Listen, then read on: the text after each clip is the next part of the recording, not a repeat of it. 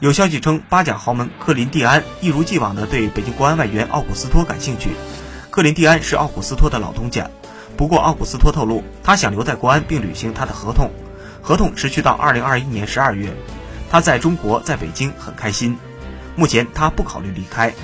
中超第二十六轮中，北京国安主场零比二不敌上海上港，虽然理论上还有希望，但实现翻盘的难度太大。不过国安表示要为了冠军拼到底。在联赛只有四轮的情况下，国安目前积分五十八分，落后五十九分的上港以及六十二分的恒大排名第三位。